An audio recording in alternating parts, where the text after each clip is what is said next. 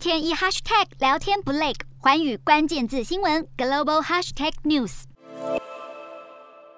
正在瑞士日内瓦举行的第七十五届世界卫生大会选出了下一任世卫组织秘书长，由谭德赛继续连任。这次投票虽然有三分之二的票数都支持他，但其实只是走个形式，因为谭德赛是唯一的候选人。他在连任演说中提到自己的弟弟在几十年前因为战争贫困死于儿童疾病，感性的表示希望世上别再发生类似情况。世卫组织章程规定，秘书长的职位只能够连任一次。现年五十七岁的谭德赛将会从八月十六号正式开始为期五年的第二任期。在全球新冠疫情爆发初期，谭德赛曾经指控台湾政府和民间对他做出了种族歧视攻击，引起台湾朝野政党和舆论的同声否认谴责。有评论认为，他当时的用意是要转移疫情失控的焦点，还有回避台湾无法加入世卫组织的讨论。欧美各国最近一致喊话，要求把台湾纳入世卫体系，也尚未成功。接下来的。新任期，谭德赛最头痛的挑战不只有新冠病毒，政治与人道精神的拉锯战恐怕也要越演越烈。